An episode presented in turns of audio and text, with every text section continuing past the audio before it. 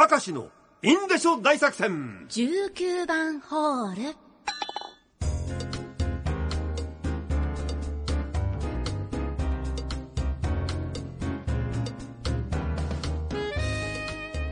では19番ホールやってみますか。そうですね。ねええっ、とラジオネーム角三助さんね、はいえー自分の時代の小学校の卒業式は中学校の制服を着て出席するものでした。あえー成長期真っ只中ってことでダブダブの制服を着せられたためステージに上がる4段の階段でズボンの裾を踏んですっ転んでしまいました。えーどっかの父兄に頑張れとか言われちゃうし立ち上がるとパラパラと拍手されるしで超恥ずかしかったです、ー。ねそういうこともあるんだーね、そうですね。えーラジオネームしーちゃんですかね もうダメだ。俺もう限界だ。俺もうダメだ。ダメだ。このテンションは無理だ。無理だ。無理だ無理だダメだ。ダメだなやっぱこういうのは。1分ぐらいしか持たなかったですね。もうちゃんと角三助に悪いから普通に読まないと怒られちゃうね。角三助、えー自分の時代の小学校の卒業式は中学の制服を着て出席するものでした。成長期真っ只中ってことでダブダブの制服を着せられたため、ステージに上がる4段の階段でズボンの裾を踏んですっ転んでしまいました。どっかの父兄に頑張れとか言われちゃうし、立ち上がるとパラパラと拍手されるしで超恥ずかしかったですという。あの、俺と同じ年代かな？中学校の制服着て出るってのはね、ねあの、オンエアで言いましたけどね。あと、卒業式でさ、学校の先生の制服がさ、はい突然あの、モーニングかなんか着てきてさ、なんかちょっと小学生の低学年がいるとクッと笑いたくなるような校長先生とかいるじゃんあ。りますねいつもとちょっと違う様。子のあ、ペンギンだ、ペンギンだ。校長先生ペンギンだとかって言われちゃう校長って必ずいるじゃん、それさ。俺もそうだ。あれ不思議だよね。で、なんか校長先生とそういう時さ、すれ違うとさ、はいちょっと、なんかナフタリンの匂いがするわけですよ。あの、要するに昔で言うと、あの、虫除けの薬があるわけよ。はいうん。今はナフタリンっていうのは小脳とかな、はいスタンだよ、これ。だって1年に1回ぐらいしか着ないから。ペンギン校長先生とかって結構あるんです、それ。えーラジオネームしーちゃん。それは PTA 会長さんの挨拶です。話を聞きながら涙うるうるになってきたその時、会長さんが3つある校訓の最後の1つが出てきません。会場はざわざわ涙もぴたりと止まりました。職員席からはささくよ、ささやくように教えてあげる声も聞こえましたが、壇上までは届いていない。ようやく三つ目が出てきてほっとしたのを思い出しました。会長さんは友達のお父さんで卒業式の話になると必ず話題になります。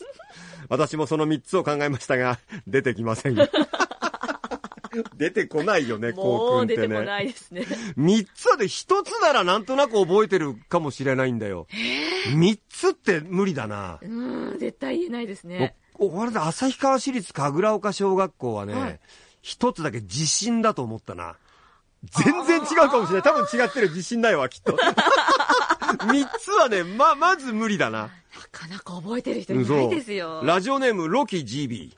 小学校の卒業式での恥ずかしい思い出。式では音楽の中で男の子と女の子が一人ずつ順番に体育館に入場し、私は一番背が高かったので、えー一番背の高い女の子と最後に入ることになった。はい男女ペアで入ってくる。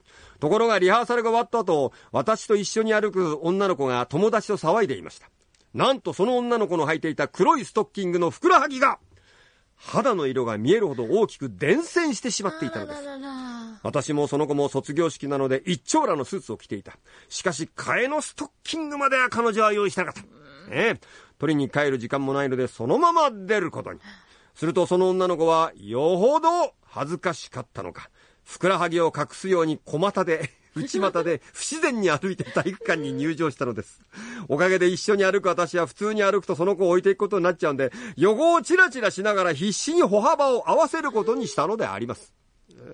しかも歩くのが遅くなってしまうので、吹奏楽部が奏でる入場の音楽も鳴り止む中、二人でゆっくり席まで歩き続ける非常にシュールな光景になりました。内股で、小股で小股で。でも優しいですね。ねこれはさ、女性ってやっぱりストッキングが伝染することってあるでしょ、あ季節しりますよて。よくあります。それってやっぱり替えのストッキングとかってバッグに入ってるわけいやーなかなか入ってないですよ。コンビニエンスストアで買ったりとかそうだよなしもし晴れの席の前で伝染しちゃったらなかなかこれはきついものがあるよねきっとね。ラジオネームブルームーン。乗り物で酒。元会社の男性上司の話。私が勤めていたところはグループ会社で2月中旬に2班に分かれて本州に旅行に行ったんです。新千歳から飛行機で飛び、観光地では貸し切りバスで観光。そのバスになった途端、酒盛りが始まるそりゃそうだよ、お前。もう最後酒盛りだからな。その観光バスにはトイレがついておらず、酒盛りして、おしっこが溜まってしまった男性の上司は、トイレ休息まで我慢できず、夜だったんですが、運転手さんにお願いして無理くりバスを止めてもらい、そこら辺に放尿。こっからなんだよ。放尿は、視覚で放尿すればいいのに、上司は酔っ払っていたせいか、見える角度で放尿して、バスの中から丸見えだったこと。いや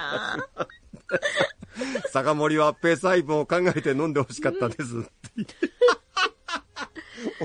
これ、今だったら絶対、まあ、あの、写真撮られるよなまあ。そうですね。みんな持ってるで写真しょうから。撮られて、影で思いっきり笑われるよ。わあ、あの上司はお前態度でけえけど小せえなとかって言われるんだぜ。最悪だよ。